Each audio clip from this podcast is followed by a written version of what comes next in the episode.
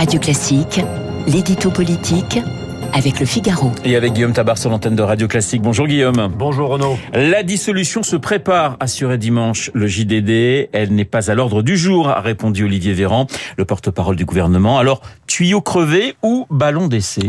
Écoutez, rappeler la possibilité d'une dissolution, cela relève de l'évidence. Évoquer une dissolution imminente serait, ce serait plutôt de l'imprudence. Alors, cette hypothèse, euh, il faut commencer par rappeler que ce n'est pas l'article du GDD qui en a fait état pour la première fois, mais bien Emmanuel Macron lui-même, et à deux reprises au moins, hein, lors d'un dîner de la majorité, celui qui avait été consacré à la méthode parlementaire sur la réforme des retraites, et puis lors d'une rencontre avec la presse présidentielle, c'était il y a à peu près un mois. Alors l'idée c'était de dire, si une motion de censure était votée, alors je dissoudrais dans la seconde. Euh, une telle décision dans un tel contexte serait logique.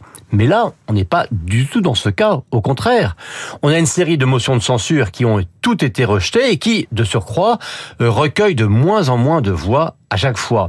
Donc si c'est un ballon d'essai, on a quand même un peu de mal à en comprendre la logique, euh, à moins que ce soit les dirigeants de Renaissance, hein, le parti macroniste rebaptisé, qui ait voulu faire savoir qu'il ne restait pas euh, les bras croisés. Alors une dissolution ne donnerait-elle pas malgré tout à Emmanuel Macron une chance d'obtenir enfin une majorité absolue?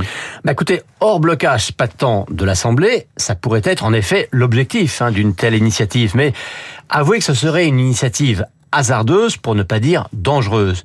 Car retourner maintenant aux urnes, bah, ça viendrait quand même à dire aux électeurs, votre choix du printemps ne nous a pas plu, refaites-en un autre. Et si après de nouvelles législatives, il n'y a toujours pas de majorité absolue, que fait Macron? Et plus encore, si les oppositions, et singulièrement le Rassemblement national, reviennent plus nombreux encore, que fait le chef de l'État? Alors bien sûr, hein, les Français ne sont sans doute pas ravis du spectacle d'un Parlement où l'on part plus de procédures que de sujets de fond, où l'on est dans le ping-pong 49-3 contre motion de censure, où l'on se complète dans les polémiques et les invectives, mais revenir à plus de clarté, ça peut être donner une majorité claire à Macron, ou bien une majorité claire contre Macron.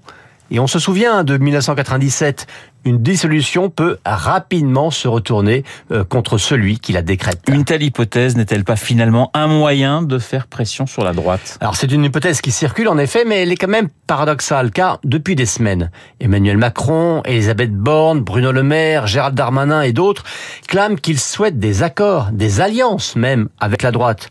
Or, agiter l'idée d'une dissolution, c'est dire à LR on va faire battre vos députés. Alors, séduction massive ou destruction massive, il faut choisir. Et puis prévoir dès maintenant une dissolution, eh bien, c'est avouer par avance l'incapacité à trouver des accords, avouer que ça ne serait pas très cohérent.